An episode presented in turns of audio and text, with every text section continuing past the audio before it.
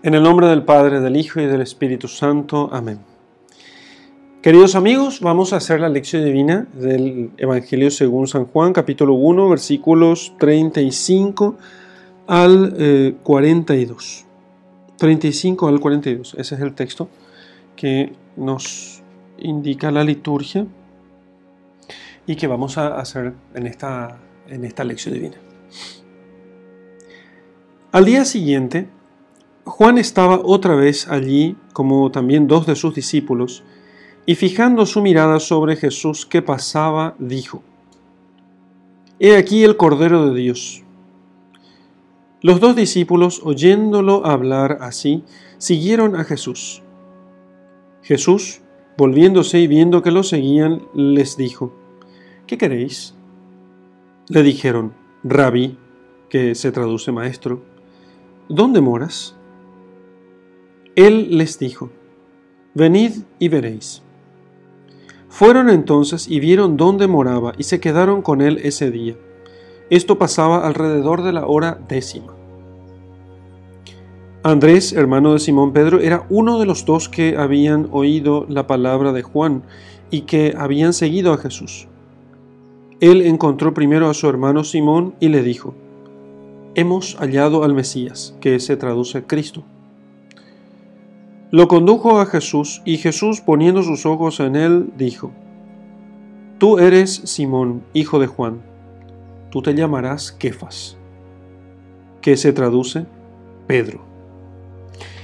Muy bien, hasta aquí el texto que nos propone la liturgia, esta, esta perícopa que nos propone la, la liturgia, este conjunto de versículos, eso es lo que significa perícopa, y nos propone la liturgia para la meditación.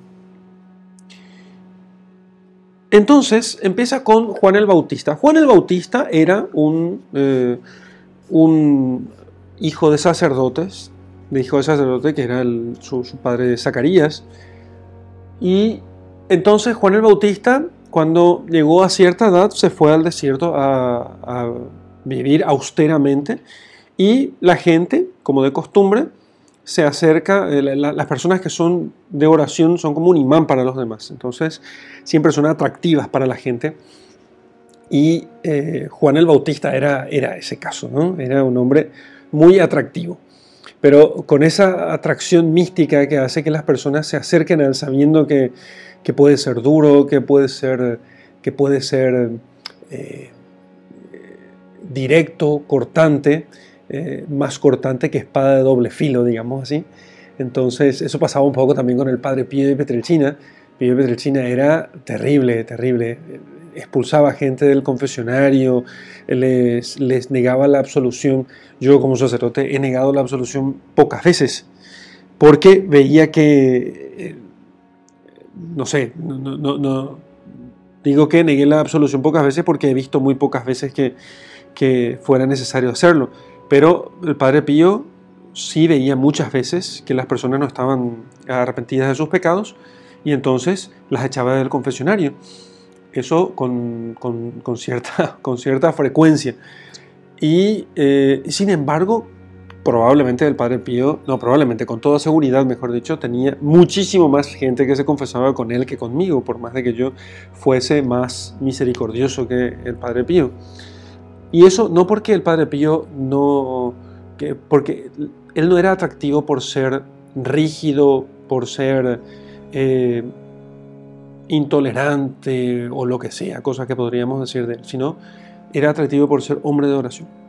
Eso es lo que hacía atractivo a Padre Pío. Y Juan el Bautista pasaba lo mismo. la gente se acercaba a Juan el Bautista porque él era un hombre de Dios, un hombre que estaba unido a Dios, obviamente por la oración, que si no es por la oración no hay modo de que nosotros estuviéramos unidos a Dios. Su vida austera en el desierto era una vida que eh, estaba dedicada a, la oración, que estaba dedicada a Dios, y eso es lo que hacía que la gente fuera junto a él. Y bueno, entonces, además de las personas que iban junto a Juan el Bautista, para poder Em, hacerse bautizar, para, arrepentirse de sus pecados, para recibir el bautismo de conversión, también tenía algunos discípulos, o sea, gente que estaba con Juan el Bautista que eh, vivía con él, que, se sentaba a escuchar sus enseñanzas en sus ratos libres, que aprendía de él. Bueno, entonces este tenía dos discípulos, uno de los cuales era Andrés, eh, hermano de, de Simón, luego llamado Pedro, y entonces un día estaban los discípulos con Juan y entonces estando los discípulos con Juan, pasa Cristo delante de ellos y les dice, he aquí el Cordero de Dios. He aquí el Cordero de Dios. Tenemos que pensar nosotros qué significa la expresión Cordero de Dios para estos hombres, eh, para estos hombres en el contexto en el que ellos estaban. Y esto es muy importante. Y sobre todo cuando hacemos lección divina, no podemos nosotros pensar qué nosotros pensamos cuando se nos dice Cordero de Dios. Cuando se nos dice a nosotros Cordero de Dios, nosotros pensamos directamente en dos cosas. Si somos muy devotos, si, somos muy si no somos tan devotos, pensamos que el Cordero de Dios es Jesucristo, punto. Es una relación fácil que encontramos. Pero si somos muy devotos, probablemente pensaremos nosotros también en el sacerdote que levanta la hostia y dice, este es el Cordero de Dios. Pero para un judío, el Cordero es un animal que puede tener eh, una relación directa, digamos así, con el sacrificio. Eh, una relación directa con el sacrificio. Con el sacrificio en el templo, porque, y además, eh, es, es la imagen del sacrificio en el templo. Entonces, en el templo de Jerusalén se ofrecían sacrificios de animales. Estos sacrificios de animales eran ofrecidos al Dios del cielo conforme a una, a una antiquísima y venerable tradición judía. Y entonces cuando uno hablaba de corderos, hablaba de animales que estaban destinados a ser sacrificados. Eh, que sean corderos y no otros animales estaba prescrito en la ley por qué tendría que ser estos corderos y por, su mansedumbre tenía que tener ciertas características, ciertas condiciones, eh, sin, sin defecto, sin mancha, em, bueno, y tenía que tener esas condiciones en general. Entonces, él era, aquel cordero era, digamos así, no era eh, esos corderos que se ofrecían en el templo de Jerusalén, se los degollaba y luego de degollados se los se partía esos corderos ya muertos en, en varias partes.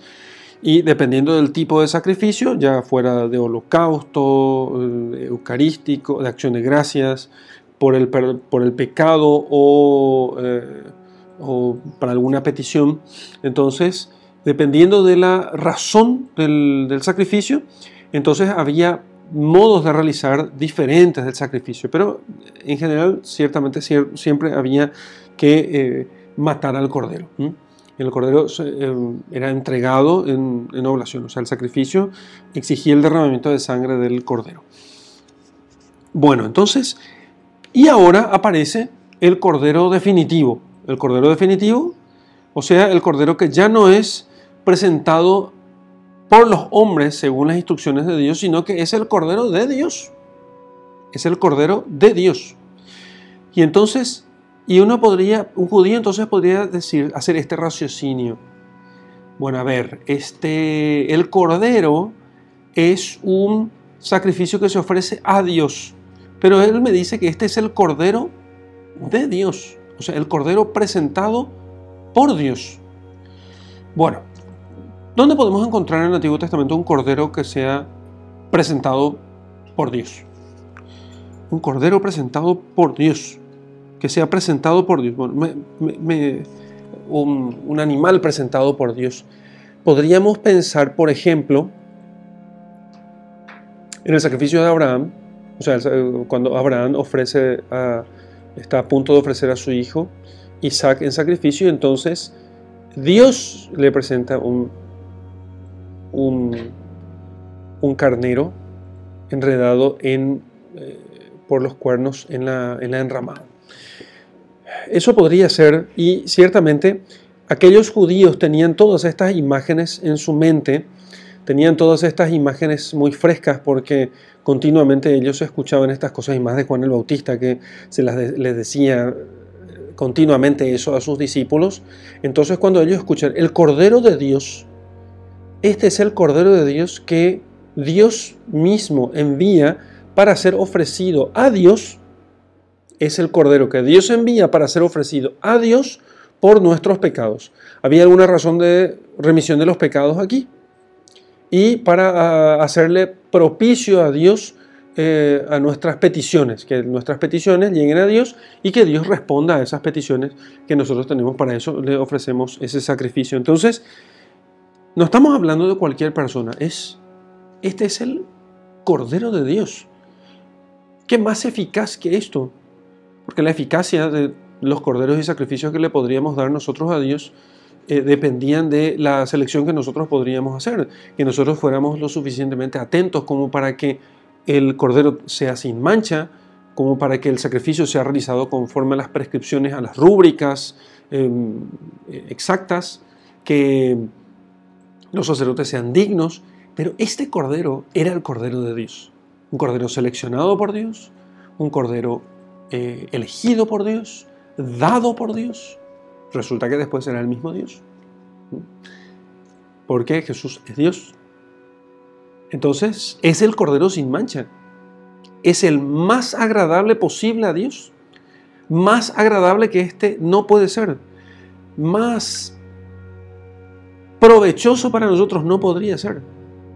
Y entonces, dice el texto, Juan estaba allí y también dos de sus discípulos y fijando su mirada sobre Jesús que pasaba, entonces Jesús pasaba y Juan fija su mirada sobre Jesús entonces dice, he aquí el Cordero de Dios.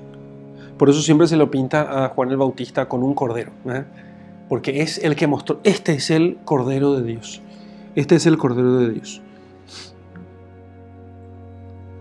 O también se lo suele pintar con una cinta que suele decir eche, ¿eh? S E S C E, eche años de eche años, porque eche años de Eso es lo que dijo él cuando vio a Jesús.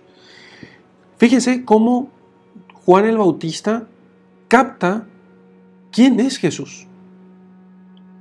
Capta quién es Jesús, fijando su mirada en él. Y no hace una descripción teológica racional, ¿eh? no hace una descripción teológico-racional acerca de Jesucristo. Lo que él hace es una descripción poética, digamos, en cierto modo, una descripción poética, que no deja de, ser, de tener por eso profundidad teológica, pero él usa un símbolo y lo hace porque lo está mirando, fijamente lo está, está mirando a Jesús. Este es el Cordero de Dios. Y podríamos continuar diciendo que quita el pecado del mundo, porque esa es la función del Cordero, quitar el pecado del mundo, o los pecados del mundo, mejor dicho. Los dos discípulos apenas oyeron hablar así, siguieron a Jesús. Se levantaron, dejaron a Juan y lo siguieron.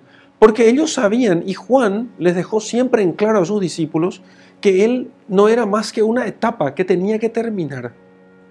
Que la intención era que sus discípulos siguieran a Jesucristo. ¿sí? Esa es la intención. Fíjense la humildad de Juan. Qué cosa impresionante. Dos cosas tenemos aquí. Lo primero es cómo Juan mira, cómo Juan mira eh, a Jesús y entonces utiliza un símbolo muy caro a la mentalidad judía y dice, este es el Cordero y eh, este es el Cordero de Dios y con eso él lo dice todo, porque Jesús ciertamente es el Cordero de Dios, por eso él, es Jesús. O sea, Yahvé salva al pueblo de sus pecados y Él se llamará Jesús porque Él salvará al pueblo de sus pecados. Él los redimirá a ellos de sus pecados. Y eso no es otra cosa que ser el Cordero de Dios. Que ser el Cordero de Dios. Lo segundo es, y por e, en eso podríamos quedarnos meditando muchísimo en esta realidad de, de Jesucristo como Cordero de Dios, como quien quita los pecados del mundo. Vamos a meditar un poco después en este tema de Jesús como Cordero de Dios. Lo segundo es la humildad de Juan el Bautista, que Juan el Bautista ha preparado toda la vida a sus discípulos para que sigan a Jesús. Él no quería a sus discípulos para sí. Él era nada más que la voz que clama en el desierto, preparar los, caminos del Señor, enderezar sus, sus sendas, allanar sus caminos. Entonces, Él cuando dice, este es el Cordero del cual yo les hablaba y acerca del cual siempre les prediqué y les enseñé, ahora llegó Él y entonces es necesario que Él crezca, dirá después, y yo disminuya.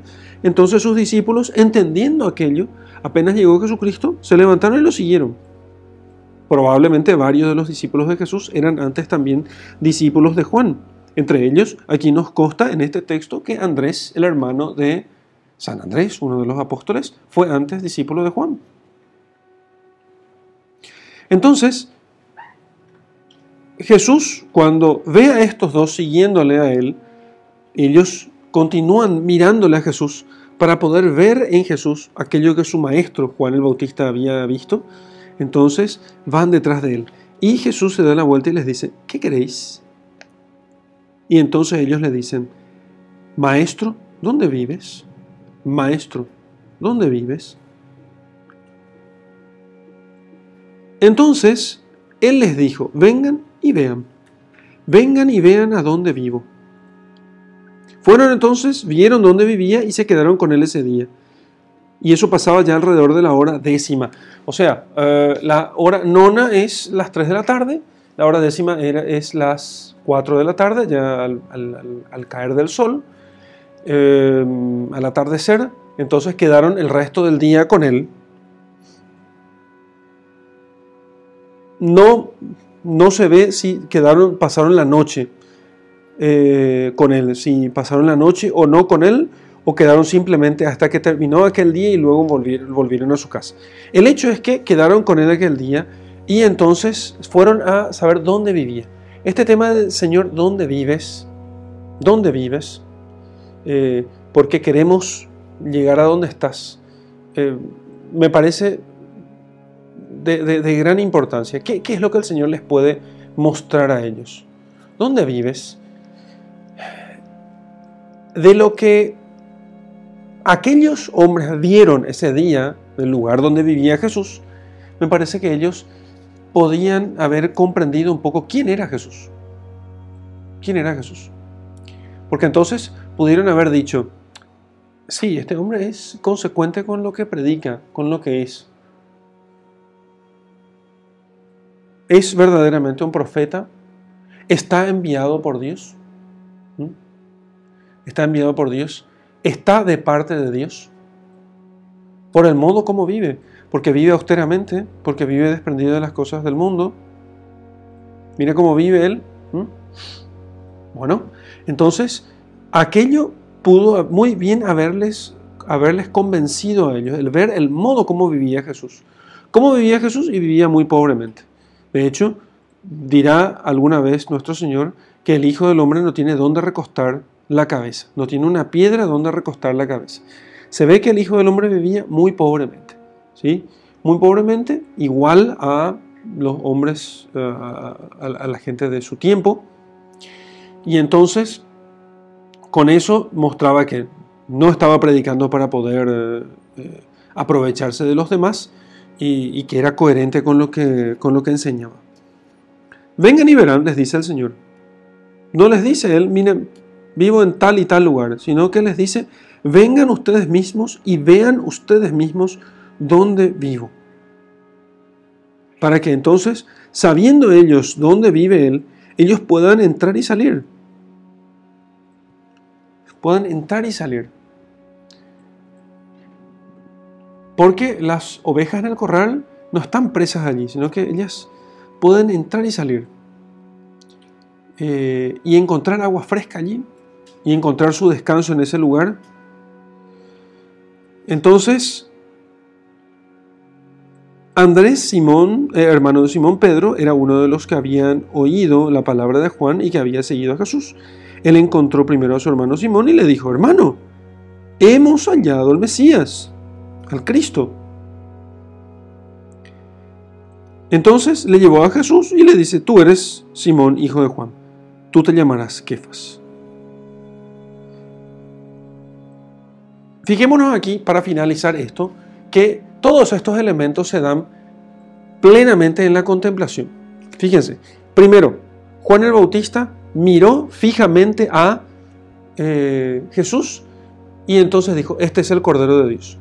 Luego, fíjense que todos, en todos estos elementos, en todas estas escenas, tenemos nosotros el sentido de la, vista.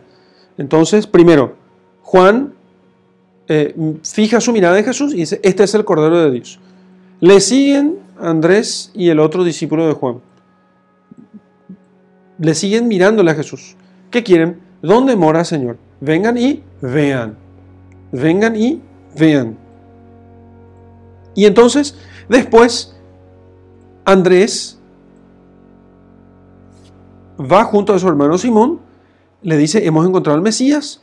Viene Simón junto a Cristo y Jesús, poniendo sus ojos sobre Simón, le dice, tú eres Simón, hijo de Juan, tú te llamarás Kefas o Pedro. Tú te llamarás Kefas. Bueno, entonces, siempre tenemos, tenemos en, esta, en estos tres eh, encuentros, en estos tres encuentros, en estas tres escenas, digamos así, en estos tres mm, partes de, esta, de, este pequeño, eh, de, este cuadro, digamos así. Entonces, primero tenemos aquí, Juan fija su mirada en Jesús. Luego, Andrés y el otro discípulo ven dónde está Jesús. Luego, Jesús mira a Pedro y le dice, ¿quién es Pedro? ¿Quién es Simón? Simón, tú eres Kefas. Luego le explicará por qué le llama Kefas. Pero desde el principio le dice, tú eres Kefas. ¿Sí? Este es el Cordero de Dios. Hemos encontrado al Mesías. Tú eres Kefas. Fíjense cómo en cada una de, estas partes siempre hay una, eh, una manifestación, una, eh, un descubrimiento de aquello que no se ve con los ojos. Estamos acá, Juan ve un hombre, ¿qué pasa? Y dice, este es el Cordero de Dios. ¿Cómo que es el Cordero de Dios? Es un, es un hombre. Es un hombre, ¿no? No es, ¿Cómo que es el Cordero? No es un Cordero. No, este es. Así como el Cordero es para los hombres en el sacrificio del templo, Él es el Cordero de Dios. Luego van y dicen, Él hemos encontrado al Mesías. ¿Cómo hemos encontrado al Mesías? ¿Cómo sabían que era el Mesías?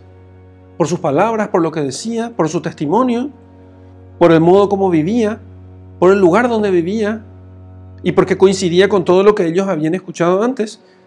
Y finalmente Jesús ve a Pedro, a Simón, y entonces cuando lo ve, inmediatamente dice, tú eres Kefas. Mm.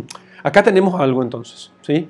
Tenemos como el sentido de la vista, en todos, aplicado aquí en todos estos momentos de este texto, de Juan 1.35 al 42, nos está hablando, el sentido de la vista es analógicamente, es análogo a otra cosa, es análogo a otra cosa, que eh, es análogo a otra cosa, que aquí creo que coincide con un texto que les recomiendo leer, aunque en realidad lo que hay que hacer es estudiarlo, quizás si uno no esté muy acostumbrado pueda costarle mucho, pero en la medida que uno vaya profundizando en su vida de estudios puede servirle mucho para entender un montón de cosas, que, es un texto del cardenal Newman, eh, que se llama Ensayo para una gramática del asentimiento. Ensayo para una gramática del asentimiento.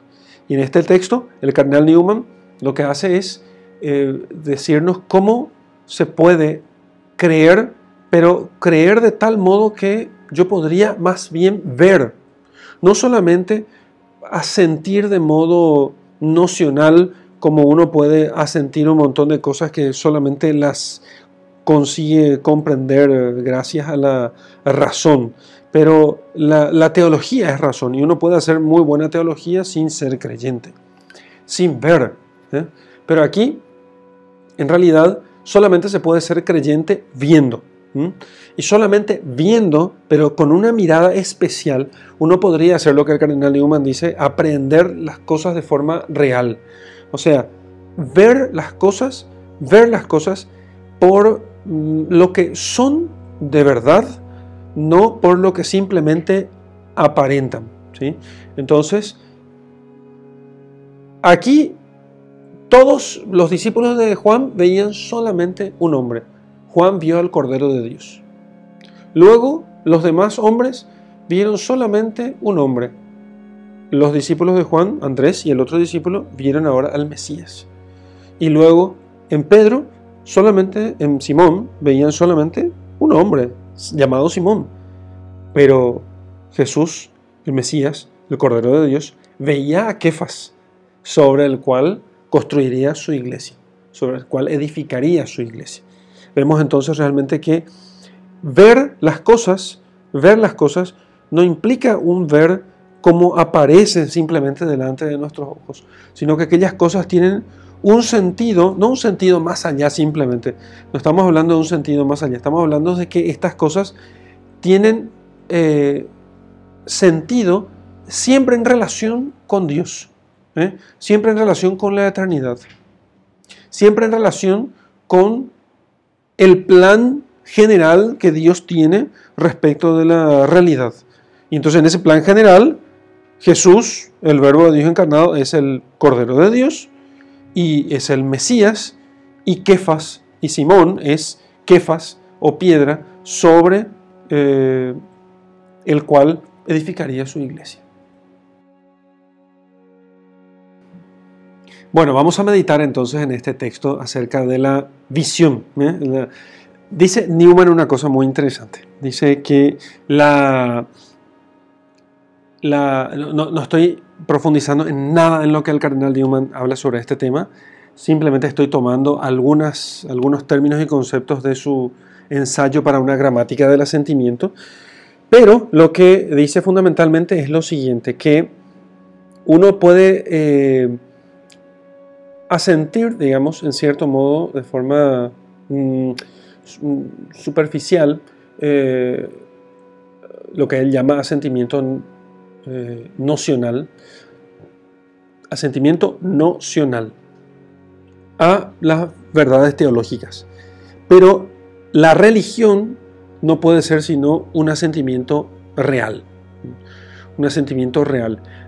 ¿Y por qué eso? Y porque uno conoce, la persona que es religiosa, habla de aquellas cosas de la religión como si las viera, como si conviviera con ellas, como si fuesen incluso más reales que, o tan reales como las cosas del día a día, como una vaca que tiene que ordeñar, una teja que debe cambiar.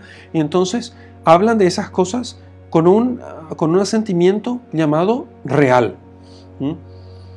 Y, ciertamente, ciertamente, la, religión funciona, una religión que no sea, no, no implique un asentimiento real, de experiencia real, y por ser experiencia real siempre es individual, siempre es personal, pero de tal modo que esa experiencia sea real, no simplemente un el resultado de un raciocinio mío, es lo que...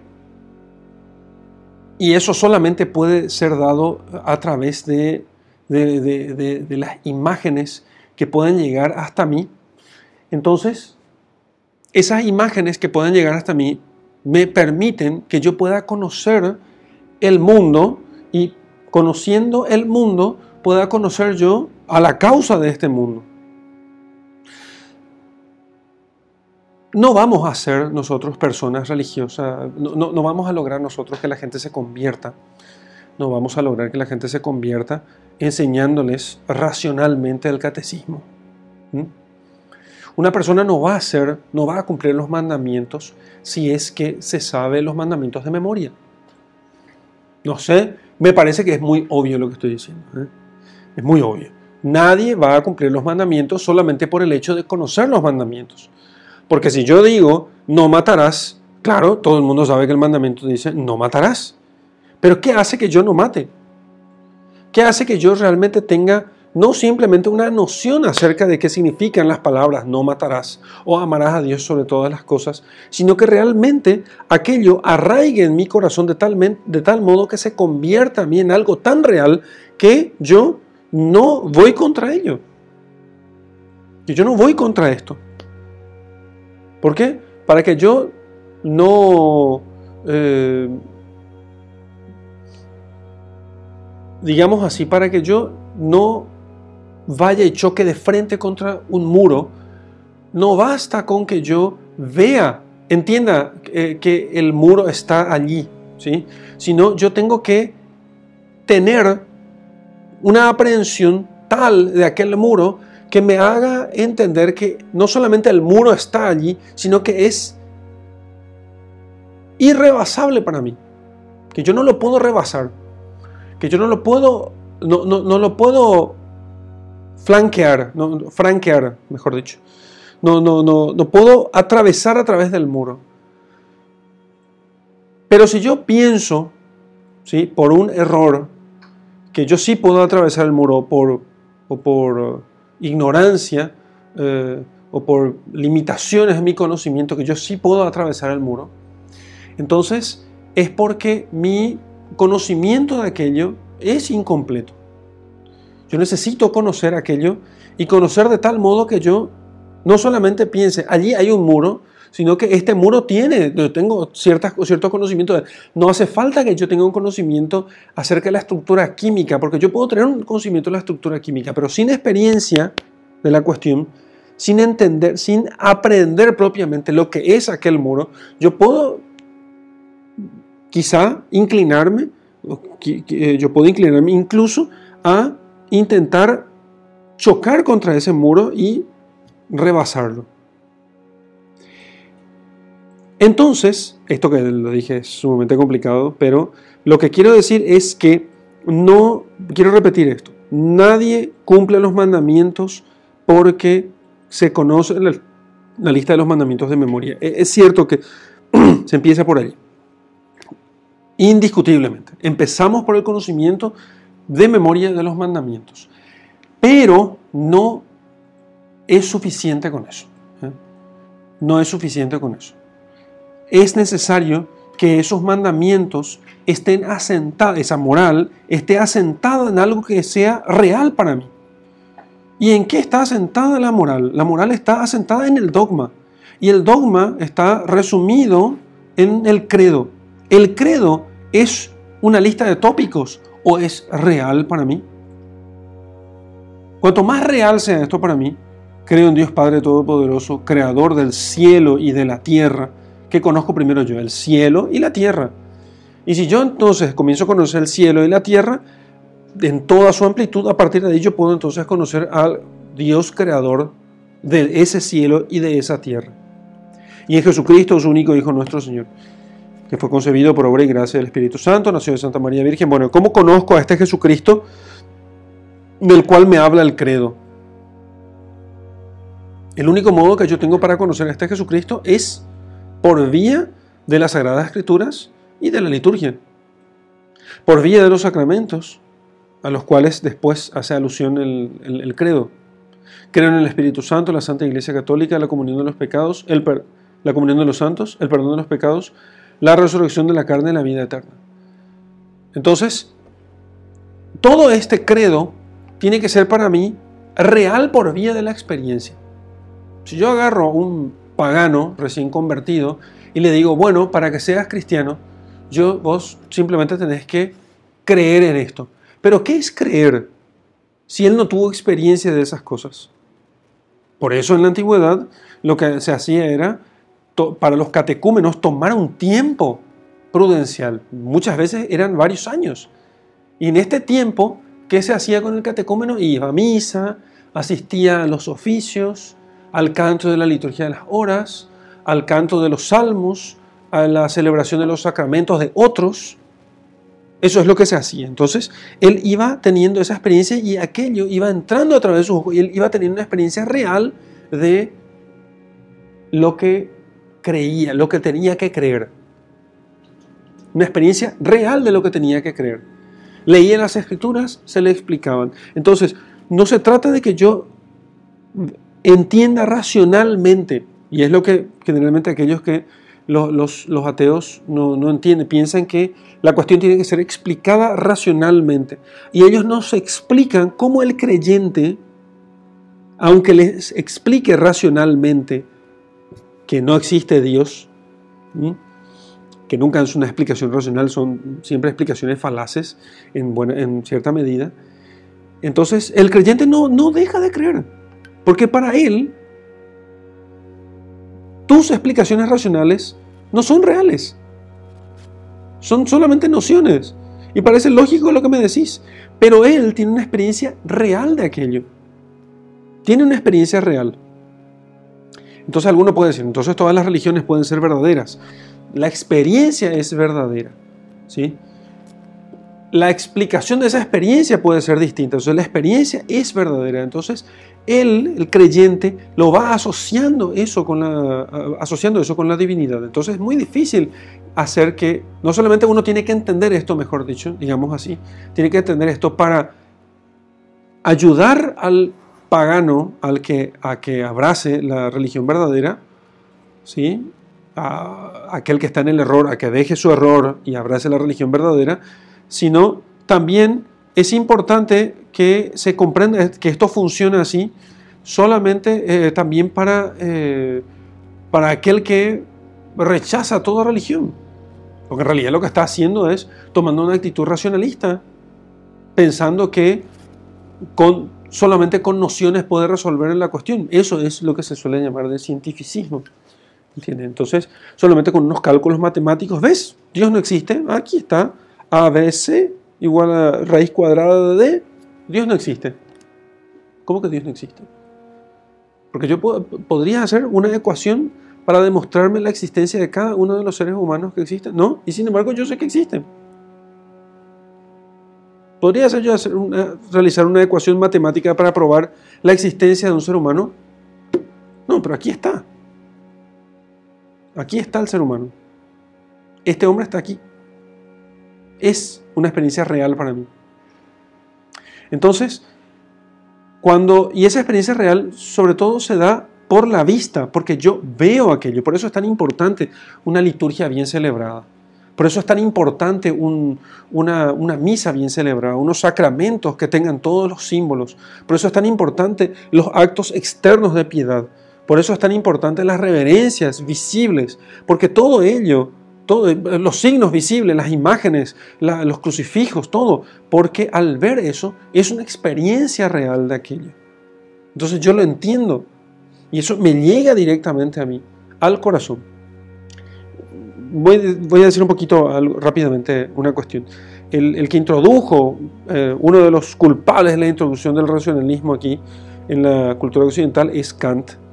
Y entonces Immanuel Kant eh, despreciaba un poco la, inteligencia, lo que llamaba la inteligencia, porque le parecía que era como una especie de el, oráculo del corazón, le llamaba la inteligencia. Porque justamente el, el, corazón, ¿eh? para Kant, eh, la, inteligencia consiste, en, la, en, leer o ver entre líneas. Y eso solamente puede ser hecho con, la, con el corazón.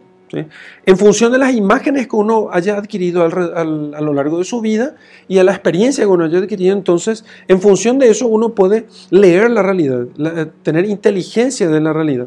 Entonces para Kant no era eso, no nos ayudaba a entender las cosas como son, sino que más bien la razón, ¿sí? Entonces es la razón la que sí nos ayudaría a entender las cosas como son. Y, eh, esa razón eh, hecha de argumentos lógicos, de, tesis, eh, que fueran probadas a través de raciocinios lógicos, entonces eso nos permitiría entender la realidad. Eso lo que hizo fue que nosotros dejemos de entender la realidad. Dejemos de entender la realidad, dejemos de entender que la realidad está como interconectada unas cosas con las otras porque estas cosas tienen ciertas relaciones analógicas con estas otras y bueno, y de ese modo vamos pudiendo entender las cosas como son. Entonces sí, hay una especie de oráculo en el corazón que nos permite entender y es necesario que ese corazón sea educado, formado, a través de esas imágenes y eso se logra con, con, la música. De hecho, nosotros leemos el mundo en función de lo que tenemos en el corazón. Ustedes nunca vieron estos jovencitos que a veces cuando escuchan algo eh, y, les recuerda algo obsceno, Y eso es porque, por la música que escuchan, ¿entienden? O sea, la, boca habla de lo que está lleno el corazón, dice el Señor, ¿entienden? Entonces, ¿de qué estaba lleno el corazón de Juan el Bautista? Y estaba lleno de la palabra de Dios, lleno de toda la experiencia de Israel. Cuando él vio a Jesús, él dijo, este es el Cordero de Dios. ¿Sí? Lo primero que le vino fue toda la historia de Israel, ¿sí? Y toda la historia de la salvación. Entonces dijo, este es el Cordero de Dios, que quita los pecados del mundo. Y después Andrés dijo, este es el Mesías. Y Jesucristo, que obviamente tiene toda su parte humana, su imaginación, ¿eh? todo su corazón está cargado de todas esas imágenes eh, que les enseñaron sus padres, José y María, ¿sí? y que él iba escuchando en las lecturas de la sinagoga. Entonces él le dice, tú eres piedra, tú eres Kefas, tú eres Kefas y le da como un nombre nuevo. Pero no solamente un nombre como, eh, como sin sentido, sino que procura descubrir descubre en él quién es él de verdad. Te pusieron un nombre, Simón, pero yo digo que tú eres Kefas. Yo estoy viendo que tú eres Kefas. Muchas veces los apodos suelen ser así, en cierto modo, mucho más descriptivos de las personas que los nombres. ¿sí? Entonces, el, el sober, fulano el soberbio, ¿eh? Mengano el valiente, ¿eh? fulano el eh, risueño, menganito el payaso, qué sé yo, lo que sea. A veces no son tan eh, halagadores los, los apodos. Y sin embargo dicen con mucho más exactitud quién es la persona. Fulano el fuerte. ¿Quién es la persona? Entonces, para saber quién es la persona, quiénes somos nosotros, qué son las cosas, es necesario fijar la vista en ellos, pero no solamente fijar la vista, porque si yo me quedo aquí mirando, todo eh, mirando eh, fijamente a una mesa, pero no, me, no, recuerdo nada y no hay nada en el corazón, seguiré viendo una mesa al cabo de tanto tiempo. Es necesario que el corazón se llene, se arraigue con todas esas cosas, se llene con todo eso se llene con las escrituras, se llene con la liturgia, se llene con las imágenes de la poesía y de la literatura que me permitan a mí tener la experiencia de un mundo real en el cual esta cosa tiene un sentido y tiene un sentido último que es Dios y tiene un sentido intermedio que yo puedo ir comprendiéndolo gracias a todas esas imágenes que se interconectan dentro de mi corazón, en la inteligencia, en la inteligencia. Bueno, entonces, ¿y qué, qué podemos hacer? Bueno, simplemente lo que hay que sacar de esto es ¿Qué, tengo que hacer yo cuando el Señor me dice, bueno, ¿dónde vive Señor? ¿Dónde, dónde yo puedo quitar, dónde yo puedo tener el, eh, dónde puedo beber de tu sabiduría? ¿Dónde está la fuente del agua viva? Vengan y vean, me dice el Señor. Vengan y vean. Hay que dedicar mucho tiempo a la oración de contemplación. Hay que dedicar mucho tiempo a la oración de contemplación. Al ver, a, mirar. ¿sí? Hay que dedicar mucho tiempo a eso. Abrir los ojos y no hay cosa que más nos eduque que mirar a Jesucristo crucificado. Pero después tenemos toda la iconografía cristiana que se presenta delante de nuestros ojos y hoy con la tecnología es mucho más accesible y fácil para nosotros de alcanzar.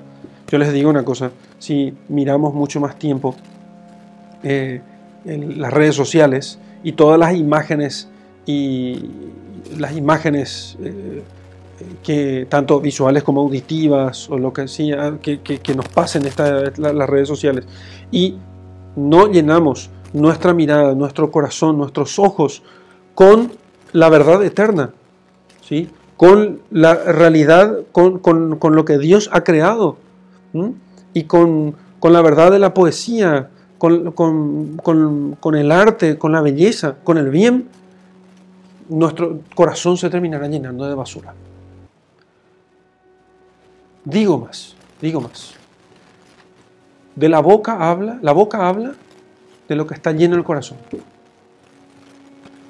Y al corazón entran las cosas que entran al corazón, entran a través de los sentidos. Entonces la pregunta es esta. ¿Qué entra a través de tus sentidos todos los días? ¿Qué entra a través de tus sentidos todos los días? Esa, esa pregunta quiero que te hagas. Y entonces, lo que entra a tus sentidos todos los días, eso va a ir llenando tu corazón. hay que hacer un examen y ver qué es lo que tenemos nosotros y de qué se está llenando nuestro corazón. Porque eso es lo que va a permitirnos inteligir la realidad, inteligir el mundo exterior.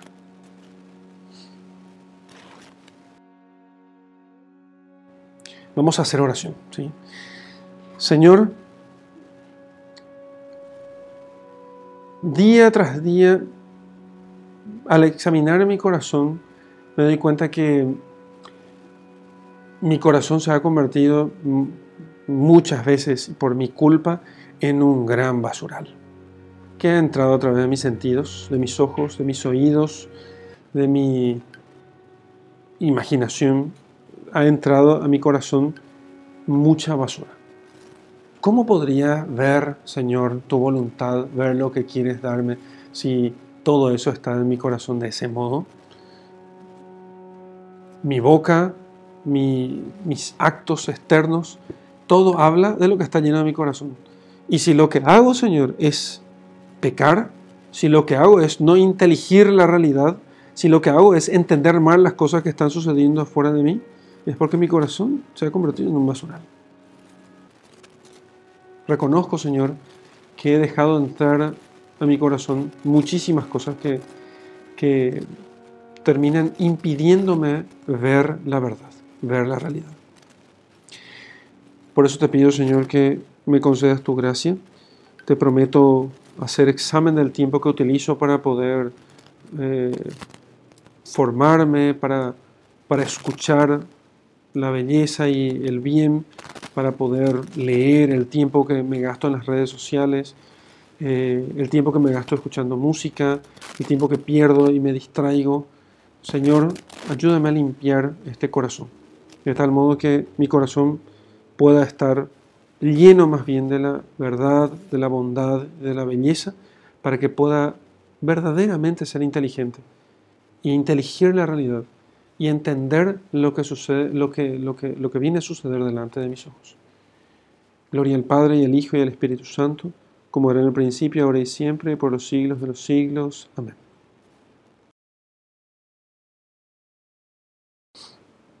Muy bien, en esta contemplación quiero que te mires, quiero que te mires, quiero que hagas una mirada eh, y desde afuera, ¿sí? y que dediques un buen tiempo a mirarte, mirarte durante el día. Quiero que te mires durante el día.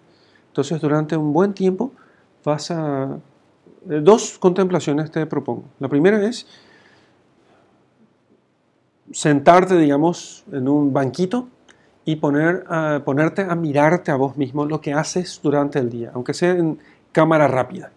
Y quiero que veas cómo, qué estás introduciendo a través de los sentidos a tu corazón. Y verás entonces de qué está lleno tu corazón. No olvides. Vas a inteligir la realidad, vas a entender las cosas, vas a ver las cosas en función de lo que tenés en el corazón. Lo segundo, lo segundo es que quiero que elijas a Jesucristo, a la Virgen María o a los santos y te pongas a contemplarlos y elijas un icono, el que más te guste, y durante varios días puedas eh, contemplar ese icono. Fijar la mirada en él, en el icono, en la imagen de Cristo o de la Virgen o de algún santo, y eh, fijando tu mirada en él, en ese icono, mirar en sus detalles, descansar en esa, en esa imagen.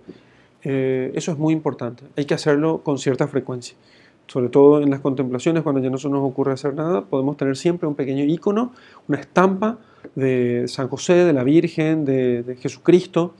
Una estampa de Cristo siempre es útil porque entonces uno puede llevar una imagen y entonces cuando nuestro corazón se nos seca, volver a regarlo con la imagen de Cristo.